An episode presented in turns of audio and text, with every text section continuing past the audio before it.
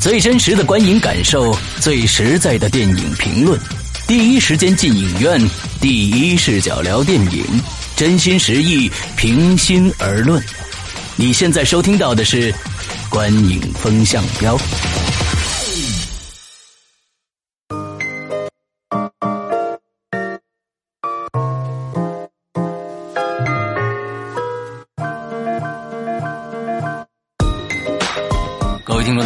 欢迎收听《观影风向标》，我是石阳。我是波米，我是玄木。那又到年末了啊！我们从去年开始有这么样一个一个环节啊，到每年的年末的时候呢，我们会盘点一下，呃，这一年里边的引进大片和这个我们的国产电影呃前五大的这么一个节目。那今天到了我们这个。呃，这个引进片的一个盘点呢节目啊，那咱们首先啊，咱们呃做一下二零一五年引进片的一个概况吧。啊，波米来介绍一下啊。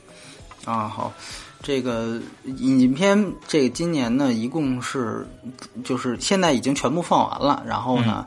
这个从一月份到十二月份，因为之虽虽然今天我们录节目是圣诞节这一天二十五号，但是后五天没有新上映的引进片了，所以说呢，这个就可以做这么一个总结了。今年的所有的引进片一共是六十三部，然后这六十三部创造的票房是一百六十三点七亿。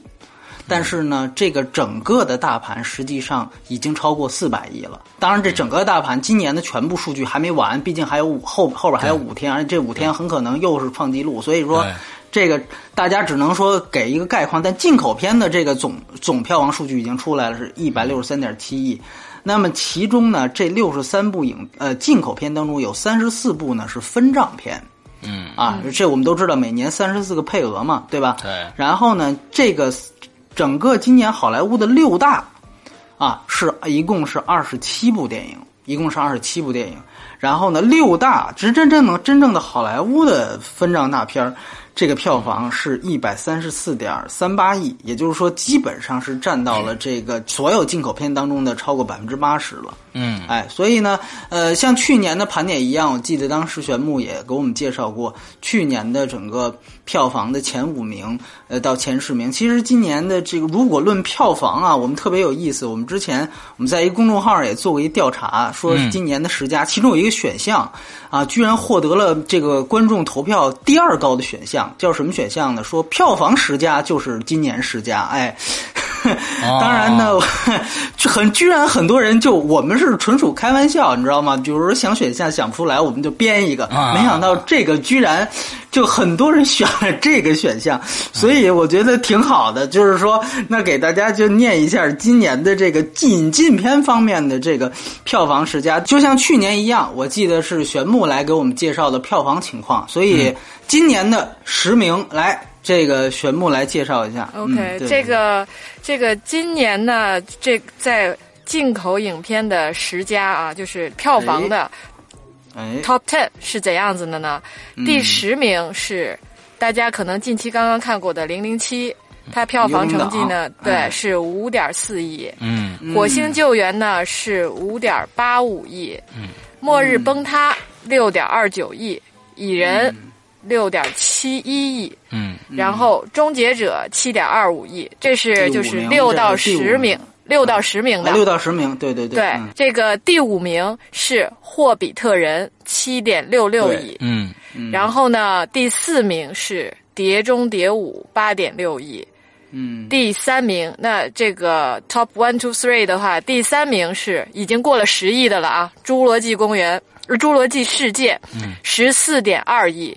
嗯，第二名，复联，复仇者联盟二，十四点六四亿。嗯，那第一名，也就是就是当时引起一片一片这个观影热潮的《速度与激情七》，二十四点二六亿。当然了，二这个《速度与激情七》目前啊是咱们中国电影票房市场上的第二名。第二名，嗯，对，当然这个故事呢，嗯，就是等我明天讲这个国产电影的时候，哦不，我们过几天讲国产电影，对对对对对对对，这个第一名和第二名之间差距真的是很小，嗯嗯嗯嗯，其实我我觉得，嗯，待会儿我们做这期节目啊，我们也会像昨天那个我们在老炮里面结束的时候说，就是将会公布一下大家票选出来的他们心目当中的十强。那其实从大家这十强中来看呢，呃。说实在的，跟票房没什么太大的关系啊，好，就挺好的，那就对了，非常的好，非常的好啊，这是一个看看来大家已经这个审美的这一个。已经培养起来了啊！我们对，而且我们呢，这个在微博上这个号召，最后评论，我们截止的评论是一百九十八条，前一百九十八条。嗯，所以我我看好像几分钟之前还有往上补的，那就算了啊，这个这个就顾不过来了。但是呢，就将近两百条，我觉得也算是代表的一小部分，起码是嗯一小部分观影爱好者心态。哎，对对对对对对，影迷的心态，所以很有意思。嗯，OK。好，那咱们这个波米还有没有什么对今年的引进片的补充了？呃，暂时没有，暂时没有了啊。到时候就带着片子说吧，我觉得。好吧，好吧。嗯，那其实我们今天主要讲前五，但是呢，我们三个人呢也都评出了前前十名。那我们在最开始呢，我们三个人都可能呃要说一下啊，从第六名到第十名，我们心目中的电影是什么？但是这些呢不在今天主要的讨论范围之内。我们今天主要说的是 Top Five，OK。而且呢，目前我们三个都没有互相。就是有过通气，对，都不知道对方的这个名单是什么。嗯，这也比较有意思。这个要不然是阳，我提议咱们先念一下统计出来的网友在那个微博底下跟帖的六至十名网友是怎么选？也不错，可以啊。六至十名，咱们先念六至十名。好，六至十名啊，大家可以。现现在我们要默倒数了啊，六至十名。先说第十名，大家可能都想象不到第十名是什么电影。嗯，《侏罗纪公园》第十名。哦，哎，一共世界，侏罗纪世界是第十名。在我们的所有的选这这些留言里边回复里边，它出了出现了四十三次。对，有四十三个人说五分之一啊，五分之一将近，对对，五分之一人在十强里面喜欢这个片子。首先啊，接着，这个片子其实也挺怪的啊。超能查派，超能查派啊，超能查派在我们的电影里边，这个所有的里面出现了四十八次，四十八次，这是第九名，第十名。哎，不是第，这还又回去了。第七名。啊，倒数。哎，第七名，第八名，第八名，第八名，叫什么？是吧？你看这这这这一是。啊，我希望你你能跟我就是你不用说，你就说呀，十到一怎么说？啊，对对对对对对。对对对，第第八名。啊，小王子，哎，小王子一共出现了五十三次，五十三次啊。第七名，超能陆战队，大白，大白。出现了五十四次。嗯，第六名，这是一个我觉得大家可能也是大家想不到的，可能很多人啊听我们节目的人，很多人可能都没有看过这个电影。其实已经是在前年的一个电影了，《极速风流》。对，五十五次出现了，而且这个片子其实说实在的，今年在年底的时候忽然冒出这么一部片子，也挺雷人的啊！我觉得，嗯嗯，也挺雷人的。好，这就是在我们的留言里边大家评选出来的六。到十名的名单，你看很接近。你看第六名五十五，第第八名五十三，这基本没基本上没差多少，是吧？对对对对，五票左右的事儿都是啊。你像这个《超能陆战队》和《极极速风流》只差一票，嗯，只差一票。嗯，那咱们说说咱们这这个六至十名，好呀。对，今天就相当于开茶话会啊，大家都放松放松放松，对对对吧？你看我刚才数错了，也是因为太放松了。对，那我们我们我们女士优先啊。哎，六到十名，你你也是倒数啊？行，这个说之前哈，我再我再这个废话两句啊，就是我因为就是对于看电影这件事情这个记忆度上啊，嗯，我我自己一直觉得我记忆度特别不好，嗯，然后呢，去年的吴吴家也是这么说的，对，是的，对，所以呢，我你你俩都忘了你去年是怎么说的了，是吧？你看我这就 证明了出来，这又证明了我这记忆度真的不好，嗯，对对。然后呢，我就专门呢又去这个看了一下，不是。看了一下名单，OK OK，就看了一下这个引进片的名单。今天呃，专门找时间看一下名单是什么。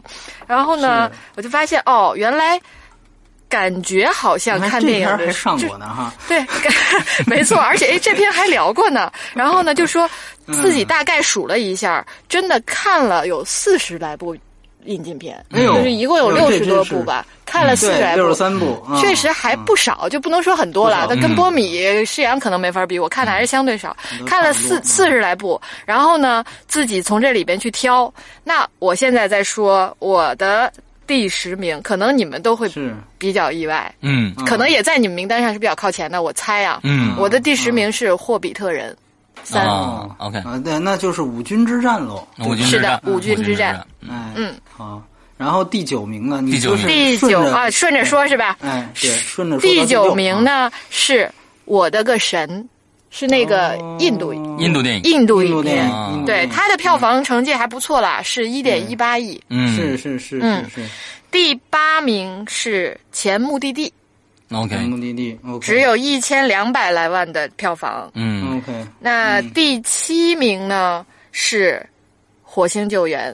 嗯，就我的名单跟你们俩可能会有出入啊，我自己猜测。那很好，那很好，对，那很好啊。第七名是《火星救援》，完就完了。然后第六名是《碟中谍五》。碟中谍五哦，OK，对，这是我的名单。我自己分析啊，就是我的五到六到十名里边的，反而是相对偏动作或者场面多一点的，嗯，就是这个居多啊。当然都不都是这样子，嗯，是这种感觉。OK，嗯，好，我说说我的啊，呃，我的第十名呢，在这个刚才的玄木的这后五个里边没出现，之后呢，在我们今天的听众的选票里面也没出现。哦，这部电影是什么呢？嗯，再次出发。哦，对。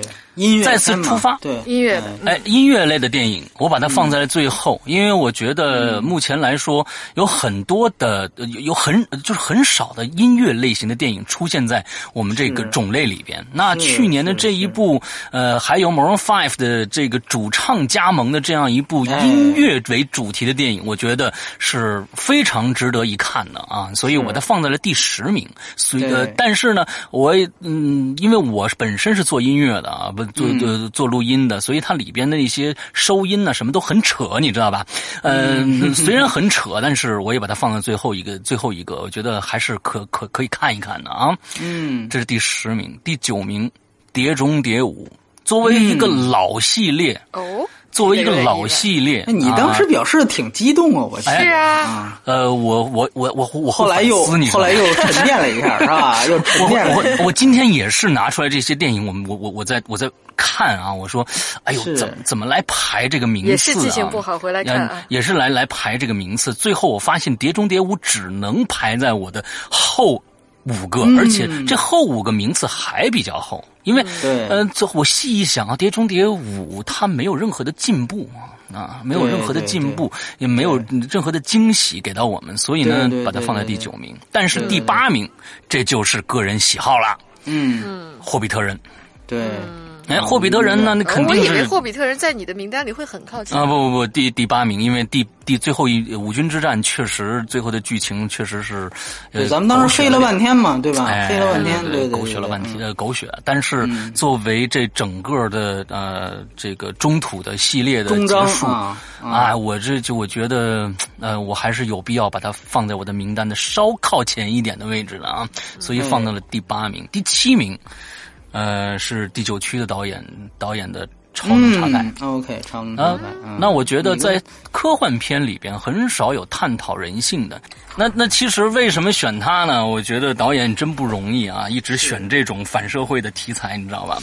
从第九区啊，完了我们到我们这个《超能查派》，这个尼尔一直是呃呃坚持这样的一个风格，所以我觉得挺好的。我把它放在了第七名啊。嗯，完了之后呢？第六名啊，是一个去年年初的时候，呃，就今年年初的时候的一个，呃，我们三个人讨论了，呃，挺激烈的一个电影啊。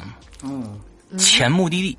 哦，那期就俩人讨论，对，你们俩讨论的。哦，你不在是吗？对我没有，我没参加，但是我看了后来。就咱就咱俩讨论的是吧？啊，一个两百字的文，完了之后，他延展延展出一个两个小时的电影啊，一个半小时的电影，那真是非常不容易，而且从剧本层面上也也也是挺严密的啊。完了之后，整个的表演什么的都是非常非常棒的。这样的一个，呃，相当于我觉得它算是软科幻吗？啊，硬科幻，硬科幻，硬科幻，绝对硬，绝对硬科幻哈！这样这样一个小成本的硬科幻啊，这出现在今年年初，虽然是去年的电影了，那也是非常非常好的。所以我这是我的十到六。OK，对对对，哎，这个玄牧刚才有没有补充的？对你六六到十名啊，想特别说哪部没有？解释的是吧？因为你看，我的这个排，对我我刚才听到诗阳在讲的时候，我想说，哦，原来就是比我有心机。为什么呢？你每讲的时候就都把这个原因讲了，然后我只把名字讲了。哦哦哦，不好意思，我我是情不自禁，你知道吗？你情不自禁，你知道吗？嗯，OK。所以我说得给人家一个一个。对，你看波米就会比较照顾他，说哦，对对对对对对对对对。对，其实因为我们两个里边还是有重合的地方嘛，像有全目的地，嗯，然后呢还有这个霍比特人和碟中谍，哎，对，这几个是重合的。因为我觉得像碟中谍、霍比特人这些放在六到十的原因，也是真的。它虽然很宏大，或者是说特技各个方面做的。不错，但是确实没什么突破。嗯，然后你像《碟中谍五》，我后来回忆他给我留下的印象，真的就是一两个画面。像比如说在水底下的，然后追飞机的，具体再多或者是让你回忆想象更多的东西是没有的。嗯，对。然后呢，但是像为什么会把像这个我的个神放在里面，就是他的这个创意和想法，嗯，是很有意思的。虽然你要说他从这个不管从视觉效果啊、特技方面都比较平，嗯，但是他的这个立意角度是很新颖的，嗯，而且呢又是一个印度电影，对，而这个印度影片呢。他们的这种切入角度跟我们平时看到的，就是引进片，西方的引进片还是不太一样的。嗯，算是比较亮，有有一些亮点的影影片吧，所以我把它放在这里面。对，其他的基本上没什么补充吧。后面我们再继续聊其他的。OK，来波米的后后五个名次的这个。OK，我的六至十名，我一下先全念完啊。我第十名是小飞侠。第九名是《极道者》，第八名是《末日崩塌》，第七名是《模仿游戏》，第六名是《极速风流》。啊，他这跟我们大相径庭啊！对，是这样，就是说呢，首先我想说，呃，就不同的啊，呃，都都不太同哈。对，就是 呃，那那就是这样，就是说这个小飞侠，我看咱们这个网友也没有选出来，我觉得他其实是，呃，这个导演可能是我对他有一定的这个偏好，就是乔怀特。小飞侠先说一下，我没看过。啊，你没看是吧？我也没这个，我也没看这个，我也没。哦，对，这个片子呢，就是确实它在剧情层面的问题是挺大的，但是它真的是在三 D 效果上是做了一些这个算是一些突破。然后，因为我们知道乔怀特之前他很擅长用长镜头，他拍过那个《赎罪》里面的敦刻尔克大撤退，大家一定如果看过那片记得。长呃，小飞侠里面有两个非常漂亮的数码长镜头，是用动画来做的。啊，那那个片子其实从三 D 效果来讲是极其出色的一个片子，然后而且它在开场它是有一有一段二战空战，这个二战空战它是用这个海盗船飞天在和二战的飞机在进行打斗，这个想象力是天马行空的，而且那一段结合着三 D 效果。就是同样还是二战的那那样一个空战的环境，大家想一想，在伦敦上空，但是是一艘海盗船在跟这个 这个，就是它整个的这个视觉的想象和建构，那个电影是给我印象很深刻的一点。所以，而且我觉得从很多方面，它有点被太过贬低了。他确实是有一些就是呃不足的地方，我承认。尤其他那个人设有些东西比较糟糕，但是我觉得他没有那么低。然后我们也从来几乎没有提及过小飞侠这个片子，所以我觉得他并不是那么一文不值。然后我就把它选进来。然后《极道者》其实最近是刚刚上的一个片子。那《极道者》其实它之前有一个原版，那个原版呢是这凯瑟琳·毕格罗，就是卡梅隆前期拍的，吉努·里维斯，他是早期的一个 CP 大片。但其实呢，这个《极道者》啊，他把这个原版的这个政治的东西隐去了，然后呢，他完把它完全给视觉化的，成为了一个极限运动的片子。对，我觉得这个首先它在利益上，我觉得它对于原版是一个退化，但是它在视觉呈现上，我个人觉得确实是不错。而且今年如果就三 D 效果、视觉效果而论，呃，《极道者》。是值得一提的，《极道者》跟《末日崩塌》都是一个类型，《末日崩塌》我们之前聊过，就不说了。对，然后就是《魔幻游戏》，《魔幻游戏》我觉得它进入十佳是必须的，就是说无论它反排在什么位置，它一定有这样的一个一个层面。当然那期我也谈到了，我对那这个片子还是有一定的看法，所以说可能是它排名上的东西。《极速风流》我是最想说的一个片子，《极速风流》其实这个片子论它的质量，它可以排到更高。我是这样想的，纯论论它的质量，但是这个片子，第一，就像施洋最早介绍的时候说了，这个是两年前的片子啊，这个这个，我们当时开玩笑，就是这个导演是朗霍华德，大家都知道，之前拍《美丽心灵》的，朗霍华德的新片儿《海洋之心》在北美上映，然后一周之后，我们才上了他上一个片子，嗯。就你懂我这意思吧？就这个其实是一个非常非常，我觉得就是能体现出中国特色的一个一个片子，而且你上就上了，上的还是删减版啊，还把中间那个雷神那个角色的那床戏给剪了，那肯定得剪。看来是不可思议的一件事情。所以说呢，就是它是因为它的中国版其实是把它的这个这个这个。评分给降下来了，但是说句实话，这原版本身是绝对意义上，我觉得从各方面它可能是会更好的一个片子，本来就很好的一个片子，对，所以这个是我的六到十名，对，好，OK，嗯。嗯，好，那我们正式进入这个前五，前五，那我们前五也得先念一下网友票选出来的，呃，先念第五吧，怎么样？先念第五，各自的第五，嗯，好。票选出来啊，网友票选出来的今年的呃这个二零一五引进片第五名获得者，嗯，头脑特工队，对，票数是五十九次是吧？五十九次，哎，对对对，头脑特工队。头脑特工队，哎，嗯，十月份上的那个影片，这确实是在普通观众口碑是非常高啊，是的。是的，但是我没有想到他比超能，不是他比这个呃超能陆战队啊啊，其实就是几票的事儿，你没看吗？一个五十九，一个五十四，对对。好，差四那我们看看我们的这个玄木啊，玄木的第五名是什么？对，我的第五名呢是，其实刚刚在大家六到十的名单里，还有在刚才施阳的名单里是有的。嗯，我的第五名是超能茶派。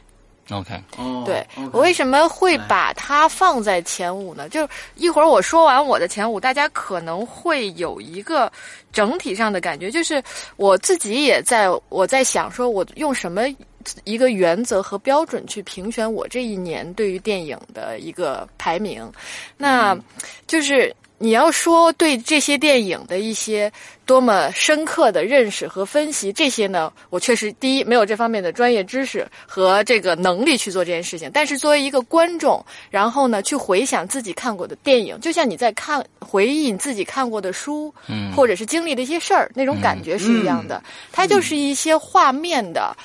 在你脑海中的一些重现，哪一些的重现会让你认为它是比较多的，而哪些对你现在的影响，就因为都一年过去了，虽然有有长有短，但是留到现在这个时刻，我的这个对于他的我内心的一种认同和认知来看，我发现我自己选择电影的一个标准，反而更多的是从。打动我的层面，就是整体来讲啊，我会从打动我内心、我自己产生共鸣这个角度，嗯，去选择我喜欢的影片。OK，然后呢，这超能查派呢，它在这儿是作为第五名出现在这里边。那我喜欢这个影片的一个很重要的原因是查派的这个形象和人物。那它是一个被创造出来的一个机器人，而这个机器人有了灵魂。一个灵魂，人类的情感，对，有了人类的情感，而它又影射了人类社会或者人心的那种我们没有办法去改变的很多现实，那种矛盾。嗯，而这种矛盾呢，它就像一个孩子，嗯，长在了一个机器人的身体里边，去反映出我们这一切，这这个身边的这一切，就是它那它像一面镜子，嗯，这面镜子能照出很多东西。那我回忆起来，它的很多片段呢，都是很温暖的。嗯。嗯，这也是这个原因，我会选择这个超能查派来作为前五之一。嗯。嗯。嗯，OK，好，我的第五名啊，我的第五名是一部这个呃卡通片。卡通片，嗯，是一一个三 D 的卡通片啊，我刚才已经差不多已经几个揭晓了，其实是《超能陆战队》啊。哦，大白啊，我觉得在近来的呃这个我们呃好莱坞的呃这个动画片里边，呃很少有像大白这样成功的形象出现。那我我觉得可能上一个成功的形象应该是 VOE 吧。之类的，是这样的一个级别的。然后我很很希望，就是说，嗯，超能陆战队从这个呃剧情上啊，也能像 VOE 那么的啊出色。但很可惜，他在剧情上真的是啊。就是说啊，是一般一般的啦，这种表现。但嗯，但是呃，从这个形象上来说，真的是非常非常出色的。那我在选前五的时候，我想一定要有一部动画片的。但是说实在的，去年的动画片啊，尤其是这个我们国外的动画片，真的表现的相当的，我觉得挺糟糕的。那其实有一些动画片，感觉上好像有很多人在支持，比如说啊，这个小羊。呃，这个肖恩，还有这个帕丁顿熊，帕丁顿熊，还有一部是我们刚刚看到的那个、那个、那个史努比。对，帕丁顿熊，嗯，不太算纯对，应该不算是这种这种改编了，应该不算是这种改编了。那就是说，嗯，但是那些要是从一个低幼的一个一个年龄段出出发的，那么全年龄段的动画片里边，可能我只能是把大白放在这个。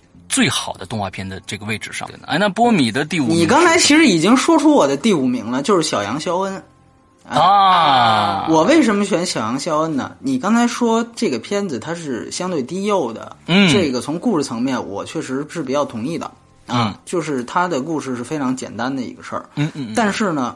你不要忘了，这个片子它其实是有非常大的一个特点，因为它技术成它成分在里面是吧？嗯，哎，它其实是用停格拍出来的，而且它是粘土动画，它是一个粘土动画，而且呢，呃，这个片子本身，作为我个人来讲，我最喜欢的一点是，其实它在片子从头到尾，第一。它没有这个对白，对白，它其实是一个就以默片形式来呈现的。这个跟我去年讲过的这个《昆虫总动员》是一个意思的。我对这样的片子是非常情有独钟的，因为当你把对白隐去之后，你创作者会逼着自己逼出自己一个极限，就是说我我叙事我需要通过电影的语言去表达。那我觉得这个实际上是非常关键的一件事儿。就是说，尤其在现在，我们都在讨论，当胶片没有的时候，电影跟电视剧已经没有任何区别了，对吧？嗯，这个电影也不再像原来是一个大雅之堂的东西了。那这个时候，电影还怎么样保持电影性和电影感？那我觉得很很大层面上，像小杨肖恩，首先我把他的对白给去了，然后呢，更重要的还有另外一点，就是说这个片子带有浓浓的这个迷影性质。我看过这个片的人都知道，这里面其实它有非常非常多对于过往很多电影的这种致敬，库布里克的电影的致敬，包括有这个《金刚狼》，甚至还有这个《沉默的羔羊》，并不是说只是动画片，它有很多大家能耳熟能详的片子。那我相信，呃，就是哪怕对于我来说，对，呃，这个故事本身它可能只是能吸引小朋友。但是呢，我在看的过程当中，哎，我会注意到你如何用这个粘土的动画去呈现故事，你如何的用。在除此之外，它对我还有娱乐性，就在于你看它可能隔三差五的就会出现一个迷影的点。那对于我来说，OK，这个而且咱们再说，呃，就是稍微的那个什么，你退一万步讲，这个故事讲的是非常清楚明白的。嗯，就是它简单，但是他说的非常非常明白，就是它的叙事的完整度很高。所以说，而且我觉得，呃，这个时代嘛，大家都在讲究 CG 也好，电脑特效也好，对吧？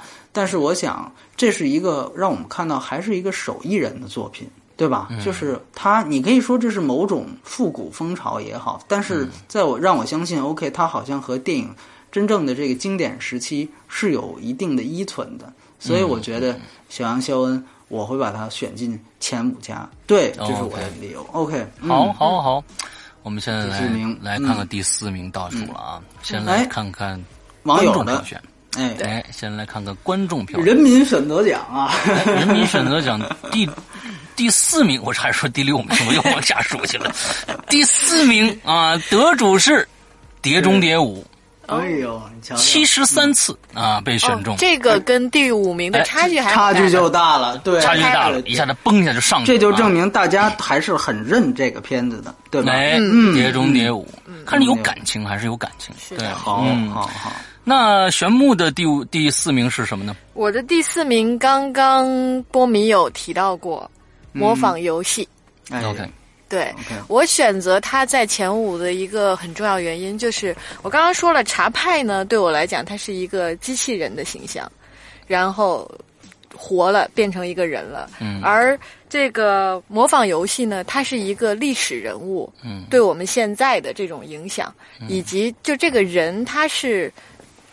一个就是是一个像是一个传记，在讲述他的故事，但是呢，他又不是一个普通的传记讲述的方式。嗯，然后又让我们真正感受到了这个人的魅力。从从看完这部电影之后，我会有那种很崇敬，另外会对这对这个人这一生，包括。与延展到与这个人相关的很多背历史背景的故事都很好奇。OK，对，它是达到了这个目的和作用的。嗯，对，嗯嗯，所以我会把它放在这里面。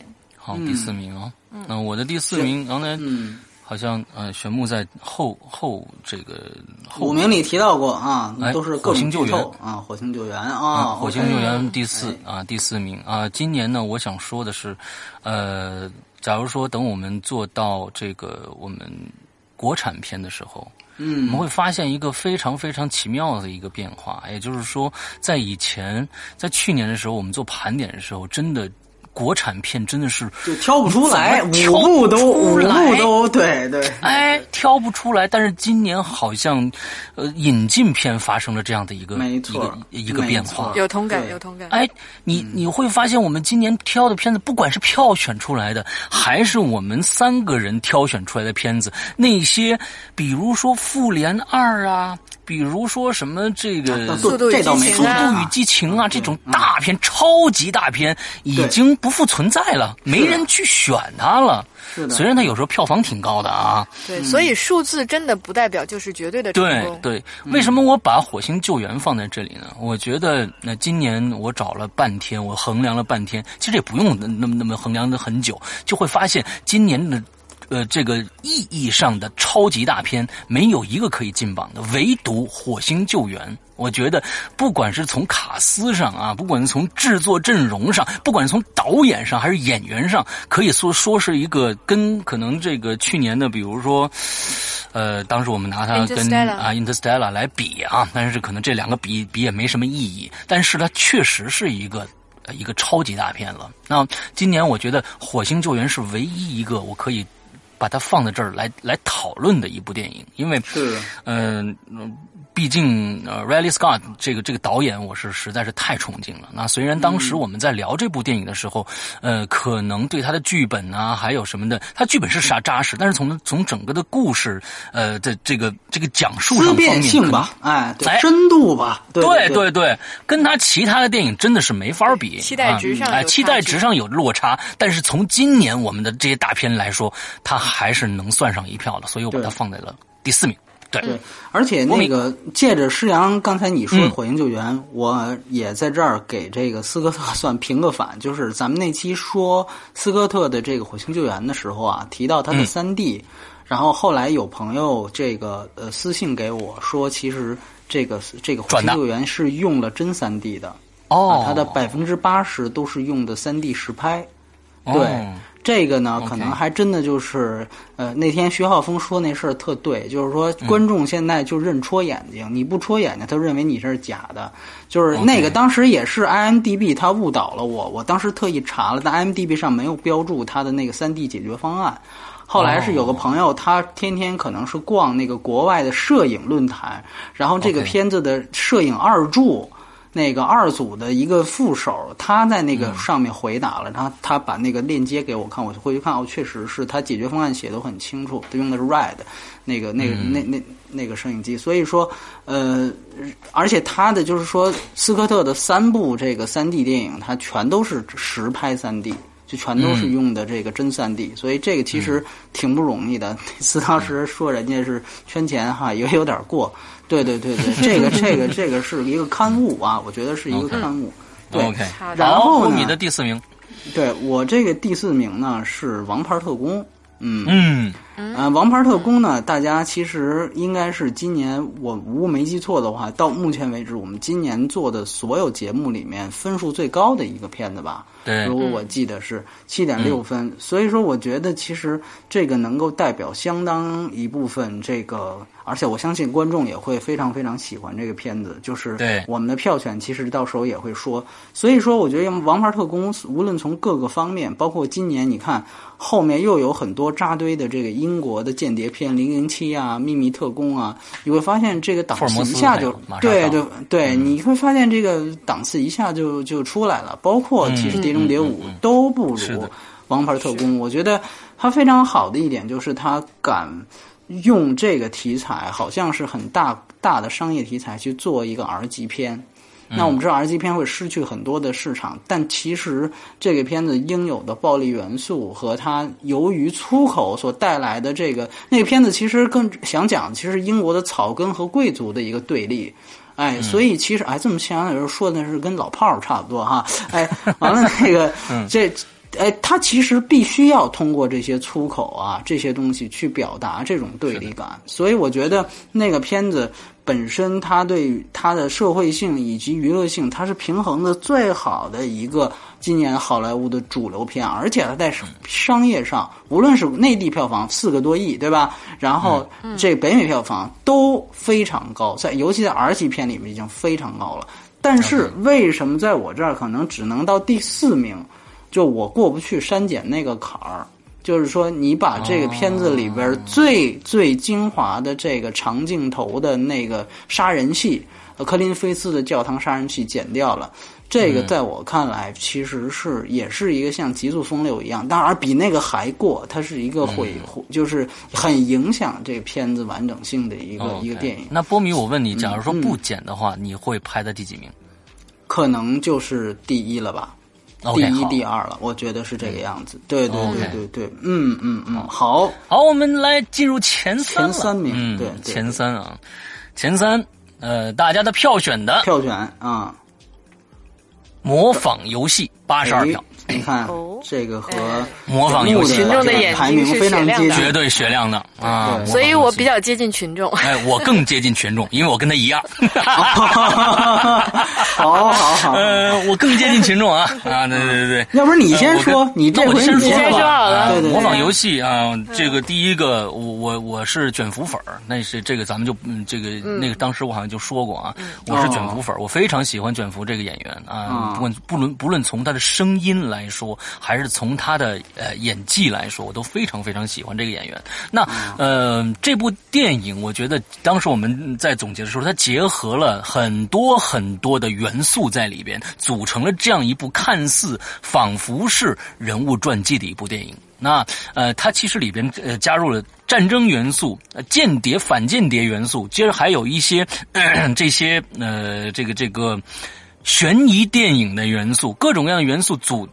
呃，组合在一起成了这样的一部电影。当然，我们当时在在说这部电影的时候，也是对于他的一些人物的争议啊，还有在剧本中的呈现，可能还有不尽人意的地方。但是，我觉得这是一部非常非常精致的电影。啊，我我我认为它是一部非常非常精致的电影。那那这个，因为毕竟是他是从一个史实的人物来改编过来的。那他整个又要衡量各种从商业来说，从这个人物对这个人物的这个嗯判断。那么你说这个片片子出来以后，本身它的争议就那么大。那我们出来这个片子以后，我们的这个人物定位到底是怎样的？我们该怎样往前去推进这个人？让往哪个方向去推进这个人？而且他在里边整个的剧本层面里边也分了三层，一这个三个。平行空间的事情在同时进行，就所以这种剧本的写法也是非常棒的，所以我把它放在了二零一五年的第三位。OK，对对对对对，好，波米啊，不是这个玄木啊，对我我我我我，没关系，跟玄木来说，好好好，我的第三名呢，其实刚刚施阳说过，嗯，是超能陆战队，OK，大白，嗯，对，呃，我选它的原因，其实啊，我我选这个大白在这个名单里，今年的有两部就是动画片啊，其中一部刚刚我们其实没提到的是哆啦 A 梦。嗯，当然，它不，它真正在国就是国际上上映是在去年了，一四年的这个八月份，但是在国内引进的是今年的五一期间。嗯，因为我。个人是特别喜欢哆啦 A 梦的，我当时其实有点纠结，我要不要放到这个 top ten 里边。嗯，但是呢，从就是理智的判断了一下，还是舍弃了。那为什么我会把这个超能陆战队放在第三位呢？就是放在前三这个位置上，有一个很重要的原因，就是真的大白，他是我这么多年以来也看了这么多的动画形象，嗯，除了哆啦 A 梦之后。就第二个让我会特别喜欢，然后呢，就是这些就是蓝胖子，现在有一个白胖子。OK，你喜欢胖子？OK 啊，好吧。这个这个这大白呢，他真的就是现我我可能对他的这这个判断上，并不是完全从电影本身去讲的，嗯，而是从他塑造了一个卡通形象，这个形象他的那种一下就从荧幕中真正的到了你的生活里。你很难得见到，就这几年，你真的不不不不简单说是这几年，可能十几年、几十年，你很难看到一个卡通形象这么短的时间内去影响那么多的人。真的速度是很快的，因为它不不是一个 IP，它没有那么长远的。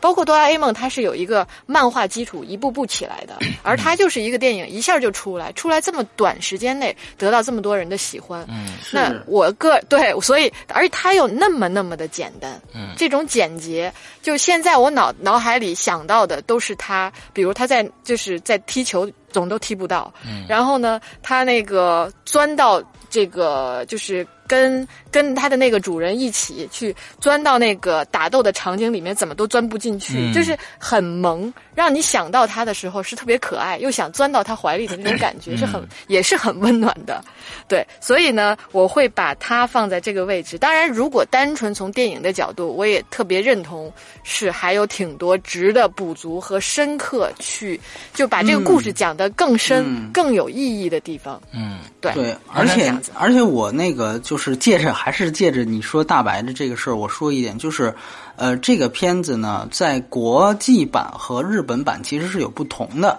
就是大白，就是很多人当时，呃，我记得也是那个片子上映的时候，我们探讨过，因为那片子上映之前也是出高清了，大家记得吧？就是是的，但实际上当时出的高清版也并不是这个。就是本身的原版，它是这样，它是这个片子没有删，没有阉割问题。但是它有不同区的问题，就是说，它在韩国和中国这样的区域，它在这个布景上做了很多对于日本元素的去，就是去掉日本元素的这个工作。然后呢，对这个其实是可能会影响到。然后当时好像出的高清恰恰是韩国还是哪儿？因为韩国经常它马上在线高清就出来了，是哪儿出来的？所以。好像在是跟上映版没有区别，大家看的好像也没有问题。但实际上最后在出碟的时候，因为我是个收碟的人，所以所以呃我才了解到还有这样一回事情。所以如果有些朋友特别喜欢那个片子，我推荐大家呢去找一下这个日本版或者是美国原版的这个原高清原去看一下这个《超能陆战队》。对，它其实是做了一定的修正，因为那个片子其实不仅仅是萌，它还有很多就是说关于东西方元素。当然，它东方元素选取的是日本，对对，旧金山嘛，我们那时候提过那个事儿，对对对对，包括这个翻译在中国当时也被被被给就是有意的给它避开了嘛，对吧？我觉得这些都是因为好像我们有反日情绪，但是如果你单纯喜欢这样一部电影，我觉得。呃，有机会现在反正都下映了，你可以去找一找这个更好的源去看一看，或许你会发现更多的亮点，它在呈现上。对，所以这是想补充的一个。对对对。好，波米的第三名。哎，我第三名，你们俩刚才都提过，是前目的地啊。前目的地呢？其实当时聊的那期的时候，我其实就已经说过，我是非常非常喜欢这个片子的。嗯，就是嗯，这个一方面，它并不是说它的什么所谓烧脑，然后结构很酷炫，更重要的是它的所有结构，在我看来，比如说他做宿命论这个事情，他做宿命论是有社会动机的。就我记得我当时是拿恐怖游轮还是哪个片子举个例子，我说同样都是结构非常酷炫，让你看的时候哇，这个脑洞大开。但是你会想想，比如恐怖游轮为什么会这样？好像并没有创作者并没有去给你解释，他觉得我在这个结构上已经给你摆一道了，你就已经绕到里面去了。但是前目的地，我觉得它是有它的社会意义的。那一期我其实讲的 特别特别长，所以我对于电影本身我不想，嗯，对，关于电影本身我不想说特别多了，就是不因为没有什么太多可补充。但是我想说，这是一个小成本的科幻片，嗯嗯，啊，也是一个硬科幻。它其实真正的，比如说对于我们我们中国的电影工业来说，其实这样的片子是可以考验，或者说是可以我们可以做出来的。我个人觉得，中国现在的科幻水平、工业水平还做不了《星际穿越》那种大的科幻。这个像《三体》，那好，我们看看《三体》拍成什么样吧，对吧？就 是就是，我不认为。但是，我想小小成本科幻有你不是说靠这个这个技法去打动啊视效去打动别人，而是你是去靠故事本身去打动别人。我觉得这个其实是我们可以参考的一个地方，对，所以说我其实觉得前目的地它的更更深远的意义，尤其是对我们的意义是在这儿，而且我觉得更更重要的一点是，就是。这个片子其实就是给我们了一个，就是你你比如说像小成本，呃，我跟世阳经常会提到那个这个男人来自地球，但我又觉得那个更那个太过，就是说他其实像一个话剧一样，都是靠嘴说出来的，对，就是你一点奇观都没有展示，嗯，那我觉得它跟话剧的区别在哪儿？它作为电影东西在哪儿？所以我觉得，呃，反倒我会觉得可能前目的地。是一个平衡点，它既不像，哎哎，对，恰到好处。它既不像这个来来自地球，那纯粹靠忽悠。说白了就是，你信吗？我跟你说，我哎，对的，我纯粹靠忽悠。呃，这个呢，呃，或者或者是星际穿越那种，那个是一个必须得有工业基础做出来的。所以我觉得这个平衡点是在前目的地那儿。包括你就像刘刘慈欣的东西，他之前有些短片，据说宁浩在改那个乡村教师，我觉得起码比。比《三体》要靠谱吧？就你拍出来的这个难度，我觉得你的切入点就对了。所以我想说，前目的地对于我们来说是一个很不容易的一个一个，而且他也是个名家。再说，因为他是海因莱因的原著的那个那个那个那个小说，很短的短文。对，所以我觉得，呃，各个方面吧，我觉得他其实是呃，也有我私人的爱好在里面。第三名，OK，嗯嗯嗯，OK，我们来到了第二名。嗯，第二名大家票选出来的第二名是《火星救援》，火星救援。八十九票，嗯，哎，八十九票，这个跟第三名模仿游戏差不了多少，差七票啊，差一票《火星救援》。那我们来看看玄木的第二名是什么？我的第二名呢，不在你们两个的名单里边，就是前十的名单里边，但是在大众的前十名单里边有提过，嗯，小王子。第二名。是的，小王子，没错。呃，其实你看啊，大家可能从我的名单里能看出我对于电影的一个喜好了。嗯嗯。呃，因为电影这东西就是比较私人化的，你要说从自己的名单里选择嘛，自己喜欢的这种风格就比较明显。艺术没有永远没有标准答案。对。然后小王子，我为什么会把它放在里面呢？第一，这纯粹是因为我个人是一个小王子迷。嗯。对。而。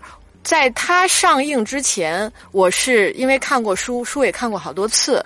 对于这个影片的期待和对于它可能会毁掉小王子这个童话的那种双刃剑，对那种恐惧是就是同时存在的。嗯。而当我看完这个电影之后，我当时就长舒一口气。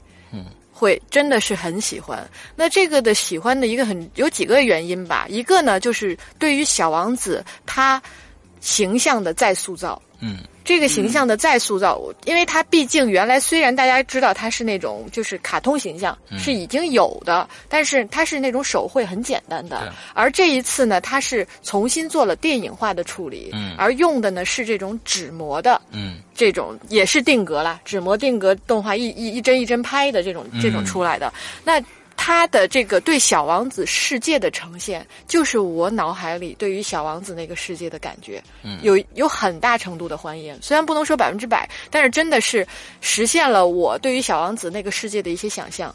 是，嗯，这一点上我是很喜欢的。然后还有呢，就是这个导演，因为这这个导演是小王子的导演，是《功夫熊猫》的导演。对，那他呢，对于这个故事的讲述，他讲的是，他是用两个世界的故事，小王子的世界和现实中小女孩的世界的故事，他把小王子这个原著里边最想体现的这种童真，然后对于这这个就是包括人与人之间的关系，他。各种比较深层次的内涵，都用很浅显的故事表达出来了，然后还原了我对于小王子的这个，呃，这种各个方面的这种喜爱，都都做了很真实的还原。那还有一个呢，就是说，我觉得就是他把小王子这个 IP 做了更深一层的这种延伸。嗯嗯，从这几个角度来讲，我觉得真的是。我今年看到的动画片里边，就是我个人是最喜欢的，也可以真的放放得到我的这个对对第二名的位置上去。明白，明白。嗯，好。我的第二名呢，其实有点奇怪啊。我第二名就是《偶的神》呐。哦，就刚刚我说的那个。嗯嗯啊，《偶的神》呐，呃，因为我觉得这一部电影是一个勇气之作吧。嗯嗯。不管是从题材还是在里边讨论的一些事情来说，在印度这样的一个国家，呃，宗教大国里边讨论各种神的存在的意义，我觉得这本身就是一种勇气。而在里面探讨这些话题，我觉得也是非常非常值得我们深思的。那么，在我们中国这样的一个无神论的国家里边，去看这样一部电影，呃，我觉得。呃，也有也有它非常非常重要的意义，就是说，我们到底需不需要信仰？嗯，这个这个这个话题其实很大很大，但是用宝莱坞的这种忽然他就唱起来了的这种方式，对不对？来来来来来演这种黑色的幽默呢？我觉得，嗯，是是。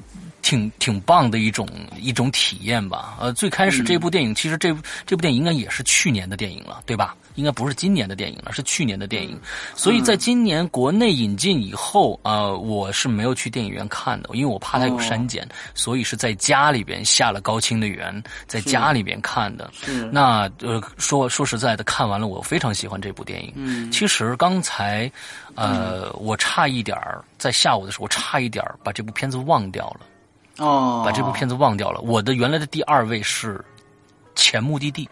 哎啊，我的第二名为什么跑到第六名去了啊？是因为 对，应该跑到第六名去了，是因为我没法再把一个另外一个类型片替换过来。嗯，就是说，偶的神呢，我不可能把我不可能把模仿游戏替替掉。这个火星救援也不可能踢掉，超能超能陆战队这是唯一的一部动画片，我也不可能踢掉，所以我只能把它放在后五名的最低呃第一名去啊。其实原来是我在第二名。过程跟我们讲述了。哎，这个我原来是第第二名的，但是我忽然发现哦，还有我的神呐这部电影，忽然我想起不对，我应该把这部电影放在上面。其实真的是在里面，他讨论的这个大的话题，宗教到底在我们的人的这个这个属性里面到底。是一个什么样的起到一个什么样的作用？我觉得啊，真的是特别特别的棒，所以这是我的第二名。嗯嗯嗯，多米的，我都觉得这个施阳啊，他是不是黑了我的电脑了？对对对，嗯，我第二名也是 PK。对，哦，你看，你看，你看，我了个神！对，我不太愿意叫他那破名字啊，就中国对对 PK PK 买断拍看这叫，我觉得 PK 就行。我一直因为我也是跟你一样，我之前就出了这个高清，我就看了。那看的时候，他不叫这个名字，他叫这个什么外星醉汉，什么大战地球城什么之类的。那，或者我们干脆就叫 PK，我觉得是最好的，就是说。这个呃，咱不说它片名，我觉得对。刚才其实施阳说的很有道理，就是呃，而且我觉得呃，包括玄牧其实之前也提到了，他解释他的后五名的时候，说的这个，我都非常认同。就是呃，有的时候我们会讲，我们如果固固步自封的看中国电影现在市场越来越大，然后越来越棒，好像我们这个确实今年这个这个电影成色啊，也确实是有起色，但是好像觉得是不是其他国家就都一无是处？其实并不是这样。对不对？就是说，包括像宝莱坞，大家一直我们的刻板印象就是会唱唱跳跳，直到可能就是这个 P.K. 的导演上一个作品算是《三傻大闹宝莱坞》，对，那个片子出来之后，呃，可能当时虽然他呃张志强把他引进到中国的时候也是已经盗版泛滥了，但其实他在这个资源界当时是引起了一个轰动级别的一个一个电影《三傻大闹宝莱坞》，但其实。我看那个片子的时候，我确实觉得它不错，但是它其实，在剧作上面是有一定的这个就是投机性在里面的啊。那个有机会我才能展开说。呃，P.K. 我觉得其实，在人人设跟剧作上，我觉得是比三傻要好的。这个很多人不太认同，但我是这样想的。而且我觉得 P.K. 它最重要的一点是它的社会性，就像刚才施阳说的这个问题，这个在英国呃，在英英国原来的殖民地印度，它其实是一个 你这样都能兜兜回来是吧？你要说成美国，我看你怎么兜。我不，我就是这个意思，不开玩笑，开玩笑。我其实想说，嗯，作为一个。呃，印度这样的一个国家，它其实确确实实，它它的这个宗教信仰几乎是好像不可冒犯一样。在这样的一个呃国家的意识主流意识形态下，你需要去对于神棍有一个批判，这个本身勇气就非常可嘉，对吧？就像你比如说中国现在，比如说可能我们的主流意识形态是国家主义、民族主义，那嗯敢不敢有一个？这个导演站出来，我就是对你这个东西，以前有，比如说《鬼子来了》，我就可以站在抗日战争的反面来说这事情，对吧？但现在没有了，就不存在了。所以说，我觉得这个其实是是相当于这样，就是你敢对于这个国家主了一些，而且最重要的，我觉得他又聪明的一点，那个是勇气。但是我觉得他更有一点可以值得我们学习，他聪明，聪明在哪儿？我这个火候的拿捏特别准确。我并不反信仰，而我是反对那些打着信仰旗号来招摇撞骗的神棍。嗯。他这个界定，大家如果去看这个 P.K. 或者去分析他的文本，你会发现他这个真的是火候拿捏太精准了，绝对不往前迈一步。所以他为什么在宝莱坞也很受欢迎？大家都很认。为什么？他并没有对于宗教本身的一个亵渎啊，或者说是反对，说你们这什么神全是假的，并不是，而是说有些人假借神的名义。来去招摇撞骗，这些人是要被揭露的。哎，对，这个我觉得这个火候拿捏就非常到位，而且我觉得恰恰就是这样一批人。可能这个这个这个，就我之前刚刚看到一个，就是说原来那个披头士他们当时去为什么踢英国？他他们当时去印度也是说是追追求大师，其实就是呃就捎带手的抽个大烟什么的。哎，当时他们就在印度不是拜了一个大师吗？其实他们也是被忽悠了。就很像中国的王林，你知道吧？完了之后呢，但是披头士在西方那是个当时是个什么级别？所以那个大师自啊，对，自打说是就是那意思，披头士曾经哎拜会过他之后，那大师那个就简直了，就是牛逼了，牛逼的，就是最后好像死的时候身家是数十亿美元，就几乎是这个印度就是。前十的这个富翁的级别，就是你很想你你很奇怪，为什么这样的一个？按说你是如果是宗教，如果是信徒的话，你应该是钱财身外之物啊，对不对？所以最近才揭露出来说有这么，所以你就可想而知。像今年中国也出了王林这样的一个事情，包括最近咱们说咱们那个皇阿玛。是吧？这个张铁林，哎，咱们那个丢人丢大了，这这这坐床仪式是吧？坐床视频，什么白色阿玛、白色曲奇什么的，哎，你会发现，就是说，其实很貌似国家意识形态是无神论，我们中国，但其实由于我们不再那么提倡那个什么共产主义什么之类的，导致了大家的信仰。有些就开始往邪教啊、神棍啊方面去转了，嗯，但是很遗憾的就是，至今电影作为一个大众手段，也是反映时下政治非常敏感的一个，或者说非常应该非常及时的一个手段，在中国这个题材几乎没有。你看美国什么出一个事儿，本拉登死了，啪拍一片子是吧？九幺幺倒了，啪拍一片子。印度现在也可以这样，韩国就更别提了。哎，中国就是为什么今天我们看到对，所以特色嘛，所以我就觉得这个其实是一个特别大。但是我想能不能做呢？其实按说，如果你去挑挑战宗教，按说印度的阻力比中国大。就像刚我在说的，那还是为什么？所以我觉得别老拿审查当借口，原因就是在于你还是不够聪明。你的剧作还是不够精巧，那什么算够聪明？什么算精巧？我想 P K 给了我们一个非常非常好的例子，所以这个我觉得是，而且确实是为我们打开一扇门。宝莱坞，我们之前很少有机会去提到印度电影，但其实印度电影是非常浩瀚的，包括他到现在这几年，我看了很多片子，无论是不是对，无论是不是唱唱跳跳。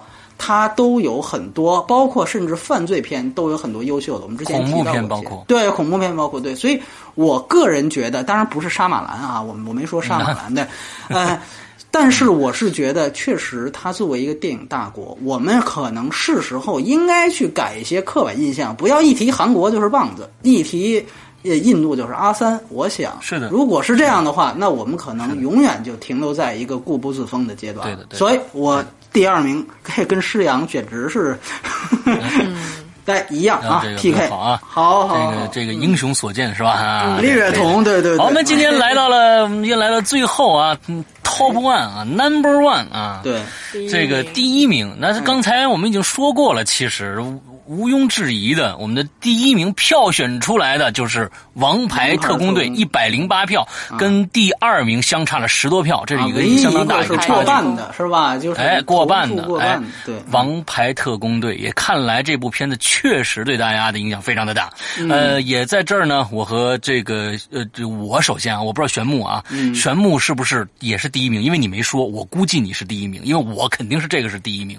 就像刚才波米说是，我是没有把这个那那那一幕给取掉的，我是按照这个片子的完整程度来来来想的，因为这个这高清原也有了嘛，从头看到尾嘛，那那家伙他太太爽了，就跟刚才波米说的是一样的，不管从剧本层面来说，从精彩，从整个的节奏，从到这里面中一一些各种各样的小桥段，到最后那个那个爆头什么这些种种的这种，呃，我觉得是天马。行空的想象，这这部片子无疑是今年最好的一部影片电引进电影。对，嗯，玄牧还有什么想说的？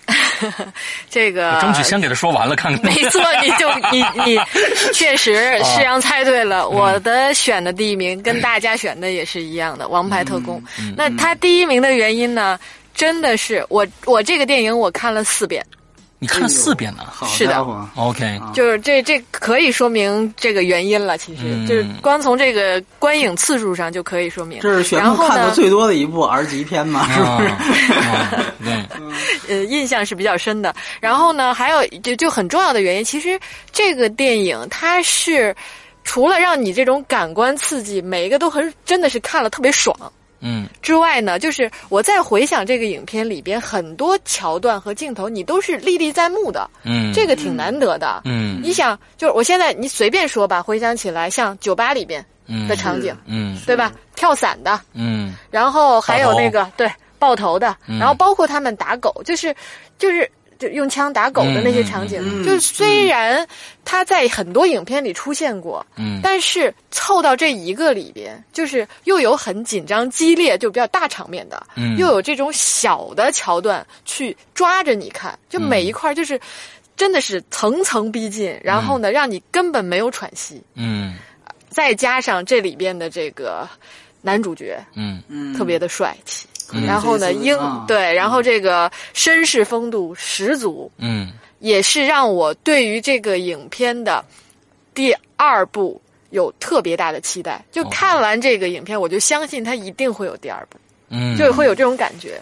而他已经把这个人物、这个前因后果、时代背景介绍的很清楚、很明白了。嗯嗯，OK。所以这个毋庸置疑，从多个方面去平衡来讲，他真的是今年我自己特别喜欢的一个。其实我刚才从第二呃第二名的时候就在猜波米的第一名是什么。嗯，我我先我我我再稍微卖个关子，我补充一下《王王牌特工》啊，我我刚才忘说了一点，我觉得其实呃还有一个特别好的，就有一次我记得是我跟一个朋友聊，他是做一个英语 A P P 的，然后那个他们当时他们那个 A P P 我看的时候，他推了一个文章，因为他们也是什么那种就是看电影学英文的那种，然后我一下子意识到，就是《王牌特工》他很厉害的一点，就是他的各个角色绝对代表这个角色的阶级和地域，他的口音是有绝对区分的。我记得我们在零零七那期，他其实说过，就是说现在的啊，这个这个英英语大片基本上都是都是用的这个，就是它的它的。也就像中国的普通话一样，它实际上是有一个统一标准的。但其实，就昆汀很厌恶这个事情。他说：“其实你如果细讲的话，本来这个大家说话如果不一样的话，本来就应该带自带着各自的方言。所以你如果仔细听，你会发现，比如说迈克尔·凯恩在那个片子里边，他作为一个贵族，英国贵族，他的口音和这个那个片中的小男主角出身。”草根的就有区别，而这个出身草根的贵族和那个泡他妈妈的那个黑帮老大又有区别。那个人可能更粗、更草根，就跟里边那老炮里边可能张涵予那种差不多。就他还是有区别。然后，呃，像那个塞缪尔·杰克逊，对吧？里面作为大反派，他是一美国人，而且就是典型的黑人，特西哈口音。对对，就是他通过口音这个东西，其实在美国也很不常见。所以我觉得，其实这个是我觉得很重要的一点，就是《王牌特工》它各方面就能做的信服度特别高。对，对，所以对，然后我这关子卖的差不多了，但是我其实啊，我是这样想的，其实有点作弊，但是，呃。我我呢，之前我其实呃，我记得去年玄木他在聊这个一四年的片子的时候，他提到过一个事儿，他就说当时他觉得这今年的片子实在是太难选了，他说他甚至呢就都想把这个第五名给空出来了。其实我呢，在这个选第一名的时候，我思前想去，我想了半天，对我选不出来，空缺是吧？所以我是从缺。对，啊，原来本来是这个这个王牌特工的，本来是王牌特工的，为什么？就是第一，王牌特工删节，前目的地删节，PK，你刚才说对了，也删节，他剪了那个歌舞戏。我呢，其实我想通过这个东西来表达一个我个人的一个态度，就是说我个人觉得宁缺毋滥，对，而且我觉得最主要，它其实能反映一点，就是说，首先。我们今年的票房，刚才玄木介绍过是百分之将近五十的增长，对不对？嗯。但是引进片却还只有配额只有三十四部，然后算上一些小破批片也只有六十部。这个我觉得是不是能够跟上我们这个市场跃进的这个步伐？我觉得不是，是说今年国外一部好片都没有吗？我觉得绝对不是。我在三大电影节也看过很多片，但是我想说，那是因为我们引进的不够，所以你一年就引进说是六十多部，其实真正入大家法眼的就那么三十多部主流的片子。你一年，但是国产片有多少？大家想一想。对吧？所以今年我们说国产片，说可能挑的确实是《幸福的烦恼》，我们不知道挑什么，那是因为那数量在那儿了，对不对？对，可能八十部这个，对，所以我觉得这个是一个，而且另外一个就是你想想，这个三十四部的配额，这是习近平当副主席的时候和美国呃定定下的一个合约，这都多少年了？我觉得就是说。我们是不是就是你？你可要知道，中国每一年它的票房大盘跟前一年都不一样。我记得两年前聊，可能过五亿还是个特大的事儿呢啊！嗯再啊，三年前过三亿还都是个巨就全行业都要轰动，可能大家开会都会讨论啊，失恋三十三天为什么能过三亿，对吧？现在过三亿跟简直稀松平常，十亿都还十亿都没那么新鲜，对，就就像你说的。但是配额还是三十四部，所以我觉得这个是不是一个特别大的一个？然后就咱们还说，嗯，不仅有配额，完了呢，还这个档期还不固定，档期不固定呢，还有删减。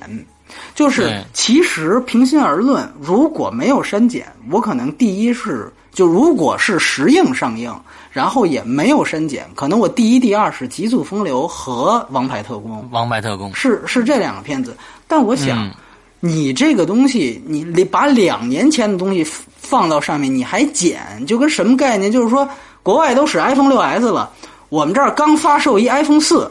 完了呢，没有 WiFi，哎，还给你卸俩功能，哎，对，还还给你卸俩功能，你再上。嗯，你说这个是拿你当二等公民呢，还是说我们自己就是作践自己？所以我觉得这个从缺这个事儿不是我故意拿糖，我是真觉得就是。从各个方面，你去年我觉得咱们仨特统一《星际穿越》，对吧？这个是《星际穿》也没删的，对吧？就是从各个方面，这都无可争议的一个片子。就是所以，但是今年它真的是就是有很多这种客观因素，所以我觉得你为什么配额还这么少？而且为什么这个这个会有删减？而且咱们在。说到底，我记得去年施阳我们在做展，在做这个回顾的同时，也做展望，都说好像二零一五年曾经被誉为好莱坞大年，对吧？但其实后来我们发现，有些片子像《复联二》啊，包括像这个这个《速激》啊，好像并没有达到口碑上人们那么高的期待。对吧？所以我觉得这个一方面也是好莱坞的原因，然后还有一些片子跳票了，比如说这《星战七》，反正国内给挪到明年去了，然后《功夫熊猫三》直接连国外也挪到明年去了，这个就跳票了很多，所以所以使得好像是一个很大的年，但其实七分八分各种各样的原因，最后你会发现。今年交出的答卷都比较二零一五这个呃引进片跟我们去年选国产片的没错是一样的，是一样。但是我想说，这是因为。配额的原因不是说因为美国今年没有好片子了，我们好像还没看《八恶人》呢，对不对？如果他要同期上映什么的，我觉得像这些东西，你怎么可能包括那些冲奥的电影是吧？像像这个《荒野猎人》，我相信这基本上拿出来放这个里边十佳是没有问题的。包括我在三大看过《聚焦》，这绝对都是十佳。但是我想说，我们就是还是那句话，为什么不引进？就是你像去年的奥斯卡最佳影片是《鸟人》，大热门是呃《少年时代》，我记玄牧还提过这些片子。中国我们感觉好像只要一引进，必须得是怪力乱神。视效轰炸得卖，对，得卖，哎，得卖。哎，然后如果但分要是稍微的说有点深度的片子，有点能让你静下心看看的片子，对不起，咱等个一年两年，咱来个去年的模仿游戏，咱来个前年《极速风流》。我觉得，如果因为它是批片呀，对吧？批片这好莱坞片商他不直接拿钱，他就没这积极性，所以种种原因使得我们一直在做这方面的二等公民，我觉得特别遗憾。包括像之前跟江江志强，我在说最最后一句，就江志强，我跟他聊，我说你那北京有一个百老汇艺术中心。你能不能多放一些这国外的艺术电影？他说艺术电影在中国也需要配额，啊，我说我说那是多少配额？他说广电不告诉你，说不告诉我，就是说给你了就给你。哎，对，说你先申报，申报完了之后，这个说多长时间下来不一定，哎，你等着去吧，就是。我们如果还是在拿这个东西不当生意，拿电影还是当一个意识形态管控的工具，以这个说排在第一的话，那确确实实很多这个稍微有一些深度的片子，我们好像就看不到了。所以我觉得今年难能可贵，好像也是因为为什么 PK 能上，好像也还是因为政治原因。当时是中印什么外交也不多多少年，它不算美国美方电影。对，不按照这种，对美国的配额是有限定的。嗯嗯嗯，对他也是因为好像是当时是呃习近平跟莫迪互访，是有这样的一个外交原因，所以才把这个 PK 给他引进过来。就是如果都靠这种东西，就今年我跟印度好，我引进印度片子；明年我跟哪儿好，我引进。如果都靠这种，我觉得那这不是一个常态，这不是一个商业的这么一个做法。所以我觉得，从各个方面，就像其实两位也有同感，可能只是说不像我这样，就是说，我觉得第一是个态度，宁缺毋滥。对，所以我是这样的一个想法啊。OK，对对对对。但是其实像波米刚刚讲的这个形式啊，也不会很快改变的。是的，因为咱们这个习大大去签的合约是二零一七年可能会有开放。对，因为那是 WTO 的一个一个。对，但是具体到时候会是什么样子，现在圈内人士都表示。不看好啊，很难说，只能说观望吧。二零一六年的情况跟二零一一就跟今年是不会有太大的变化的。是的，是一七年我们也只能看了。是的，是。啊。其实我觉得还有一些啊偏商，假如说能引进一些，我觉得就是啊，虽然是非常小众的国家的，比如说俄罗斯的，那那前一段时间就波米也说过这个片子，呃，危楼渔夫。哎，对对对，像这种这种电影其实非常非常的棒。就是说，它绝对是从不管是从剧情来说、表演来说都非常非常牛逼的电影。还有去年我们一直在呃一直在说《荒蛮游戏》这个片子，那绝对从喜剧效果、从社会效果上来说，绝对要比这个咱们国家的很多喜剧片高出无数个档次，而且非常搞笑。这这些电影，而且而且那个很有意思，观众票选有个人还真选了《荒蛮故事》啊，他可能不知道我没看。清我们规则，但是你也说说实在也算是上映了，对吧？电影电影解释完，那也算是吧？那就没边了，也算上映了。我我是想说，就是说，呃，这个起码也代表了，就他喜欢这个片子嘛，所以就是说他才会这样说。对，因为玄牧刚才说这个，但是我想说一点，就是说什么呢？哪怕你是从商业角度，我们应该明白。这个电影不只是有制片方，好像现在我们国家有一个特别冠冕堂皇的理由是说，我们把太多的引进片进来，好像对于国产片的从业者就是一个打压。首先，这个逻辑是不是成立不说，其次你也不要太孤立看，电影是分制发放三个环节的。对，中国现在每天甚至每个小时，据说都会有银幕的增长，好像每一点五个小时就会增长一块银幕。你这样一个速度去增长银幕盖电影院，那你想想，一个电影院它会有这么多的就业窗口，如果没有那么多合格的而且够票房数量的国产片去撑，那么是不是需要引进更多的这个这个引进片，来起码能够让这个放映环节的这么多的电影院能够让它维持转起来呢？这个我觉得其实是不是也是需要去考虑的一件。我们现在银幕数还在往上增增，那有一天了，我们老说了，有一天就赶上美国了，过两天就赶上美国。那我们想想，美国那么多个银幕数，呃，五万块银幕数，三万块银幕数，他们一天上映多少个新片儿？我们一天上映多少个能看的新片儿啊？对吧？所以我觉得 这个是。这个是一个很重要，而且我我还是想说，就哪怕国片，它有很多片子，它是有口碑，但是它也并不能够带来更多票房。比如像《新迷宫》这样的片子，对不对？所以，是不是需要更多的引进片去？哪怕是让照顾一下我们下游的这个这个这个从业者，我你你如果去聊，呃，这个很多这个上游的人，你跟他说，他确实是天天骂街，说这个好莱坞那个什么狼来了。但是你随便去踩一个，你跟一个影院经理聊，上来就骂街，就说香港为什么一个路口十字路口四家电影院对着开，这四家电影院能够持续开四十年，哪家都不倒，那是为什么？除了港片的黄金时代之外，它的引进片也是可以养活他们的，所以是的，我觉得这就是。很重要的一点，不要老拿着这个说保护中国的这个从业者的这事儿。我觉得就我觉得这事儿就是就是护护短这事儿，我觉得我觉得特别是一个懦夫的一个一个一个做法。哎哎，对，你你你要学游泳，你一脚把它扔了踢了踢了水池里，他这一会儿就学会了。对，非要在这儿养着养着养着，你看看现在有几个导演能拍出好片子来，就养了这么多年，这是不稀说。没错没错，而且啊，而且就是最近一个案例，不是说星战七又害怕。不是现在说这个《寻龙诀》不是呃上映几天又过十亿这种事儿吗？然后很多人就说，那你如果跟《星战七》同步上映呢，你的票房会怎么样？大家也会猜。但是我想说，你看韩国，韩国《星战七》同步上映了，结果首周末《星战七》第二名，第一名还是韩国电影。嗯。嗯，这个我觉得特别能说明问题，就是打铁还需自身硬嘛，对吧？这个这个主席经常老讲这句话，我觉得说的就是这样。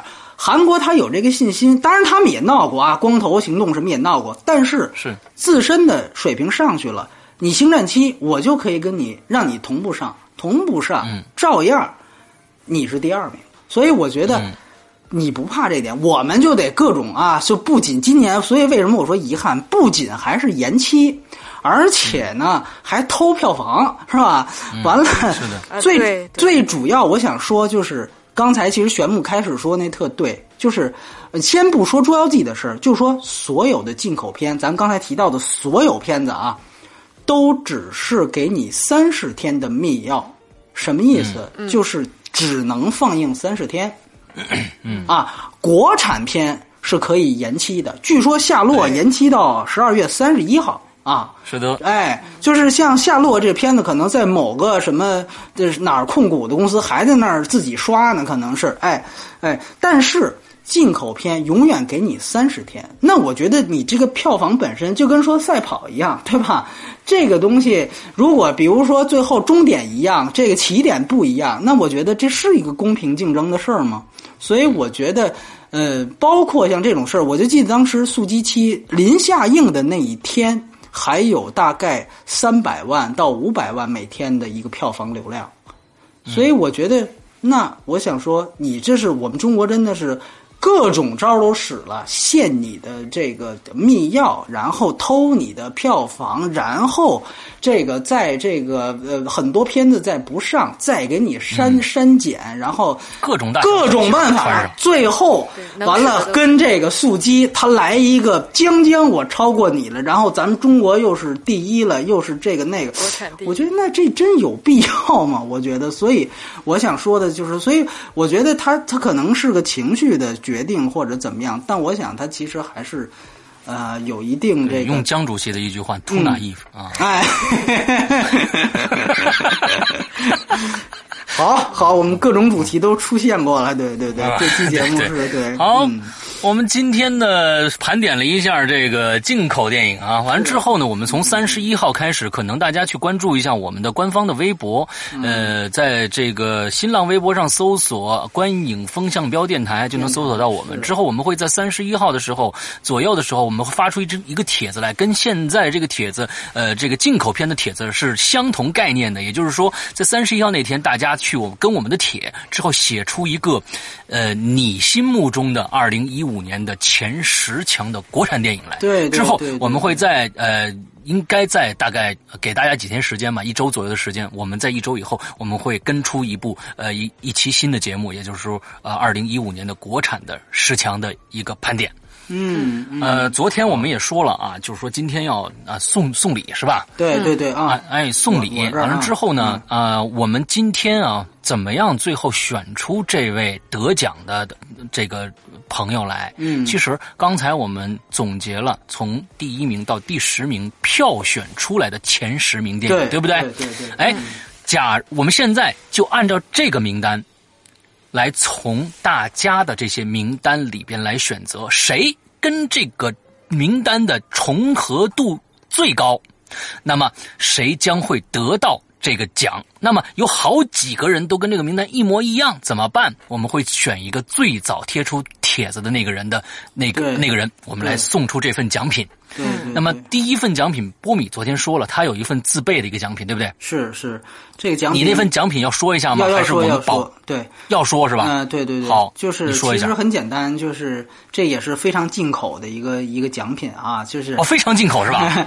呃，它其实是吃的是吗？没有没有，它其实是 刚才我它其实是这个呃，就是如果是用这个苹果的用户，可能会可能才能用得上的一个啊，就是手机壳。呃，不是，它是一个这个 iTunes 上的一个这个充充值卡，一共价值一百五十元。哦，对，就是我们知道 iTunes 上呢，现在是能买电影啊，能买歌啊，对对对对，可能还能买游戏，还能那个《鬼影人间》的节目。哎，对对对对对，哎，这种东西直接就充值就完了，对吧？就别发了。啊，对对对，还能那个《鬼影人间》的节目啊。嗯嗯，这么一张卡，价价值一百五十元。对对对，这个是他们那个那个北京的那个金地那个中心那个店，当时是跟零零七搞活动，然后送给记者的。对我呢用不太上，所以呢我就送给大家。对，就送给不不是大家，就刚才你说的那个最符合标准的人。对对对，所以你看我们很公允吧？我们第一，我们不先说评奖标准，要不然有人啊自己偷偷就算去了。算去之后，他给你贴一个，你看我这完全符合，所以我就故意不说。所以我们这个还是说，截止二十五号晚上之前的票有效，之后票嗯无效啊。然后其次就是说，这个也不是按我们个人的标准说，哎呦，说你波米哈，你选一什么小王子是吧？我瞧你不顺眼，我不给你讲。这第一名空缺，我们这都写，你写九个，我们写十个，谁也中不了啊？没，所以就不按我们的标准，按票选标准，我觉得也算公平，对吧？我觉得也算公平。所以说，我觉得这个是我的。那你这还有礼物是吗？来，那个玄木有礼物。对，我也准备了一份礼物。年末了嘛，毕竟要给大家送一份礼物啊。这个我的这份礼物呢，因为我刚刚说了，大家也能听出来我喜欢什么，我喜欢小王子嘛。嗯。所以呢，我这儿准备了一份小王子的拼图。哦，一千块的拼图。哇哦，这个这个这个我听说了，这份拼图应该是限量版的。是是是一一份拼图，这个它就是小王子电影里面的一幅画，就是小狐狸跟小王子的一幅画。啊，是在呃，是在这个玫瑰园的。哇，那是最漂亮的一啊，那幅画真的很漂亮。然后是一千块的，且得拼一阵儿的。嗯嗯，就拼出来的效果还是很好。就一份是吧？一份，对，一份一份。你这怎么给呢？对，呃，都寄寄吧。对，快递不是快递是吧？我是说你这个评奖标准选择什么呢？我们就从施阳有礼物吗？我我我我看你们要都有，我就有。这样子，我们就选三个最最接近的呗。对，好，郭米这份礼物是第一名。哦，第一个最，我们就选三个最接近，最接近的第一个是波米的，哎，第二个是我玄木这边的小王。估计现在大家都开始选那个第二个了，你知道吧？但是，对，如果你要是苹果的用户，你说你比如我是第一啊，你跟我们说，你说我恰巧我我用不着这个，你你要想调换，这个到时候再说，私下里说就可以，好吧？私下，反正你得跟那个另外俩人去商量去，你知道吧？对，呃，这个这个呃，那好，我想问一下啊，那今天。啊，我们这个引进片有奖，我们那个，呃，到时候国产片是也有也有奖的是吧？我备了一份啊，我也备了一份好，你看我这个，那好吧，我可以备一份。我我的这个奖品，我告诉大家，我的这个奖品，呃，是《鬼影人间》二零一六年全年的 VIP 会员。人家要是不敢，人家要是不敢兴趣，这个我就是送朋友、送家长、送送老人的一个就必备佳品啊！我只能送这个。之后的《鬼影人间》，呃，二零一六年苹果 APP 的会员专区的一年的呃会员的资格。哎呦，瞧瞧，瞧瞧。就是这是第三名是吧？就是这对第三名，第三名，第三名。行，我我我国产也送国国产也这样。好吧，好吧，那我琢磨一下国国产的那到时候帖子出来没人登了就已经对。哎，对对对对，反正咱们咱们现在应该不说国产送什么，你知道吧？对，万一没人写帖子呢？对对对啊，你都送你都送《鬼影人间》的，到最后人家我天哪，都都恐怖故事咱不写了行不行？哎，这都疯了，你知道吧？哎，好好好，哎，但是。我想再再补一句，《归人间》的这个会员里面不只是恐怖的东西，还能很多很多好玩的东西啊！哦，好，OK OK，好嘞好嘞，那今天的节目到这儿欢乐的结束了。那祝大家这一周也开欢乐开怀啊！大家拜拜，新年快乐，拜拜，新年快乐，新年快乐！咱们下一期节目就是年后见了，对，这是明年见了，对吧？年的最后一期，最后一档节目啊！谢谢大家的陪伴啊！谢谢大家每次听那么长的时间，今天终于有一个人，呃，在我。我的这个好像是这个呃私信里边说，嗯，你们的节目怎么那么长啊？电影多长？你们节目多长啊？今天短点，今天短点。啊，好像大家对这个长度忽然好像觉得有点长了，是吧？啊，那我们反正也是非常随性的节目，有长有短啊。对，希望大家可以去适应。好，那今天的节目到这结束，拜拜。好，拜拜拜，嗯。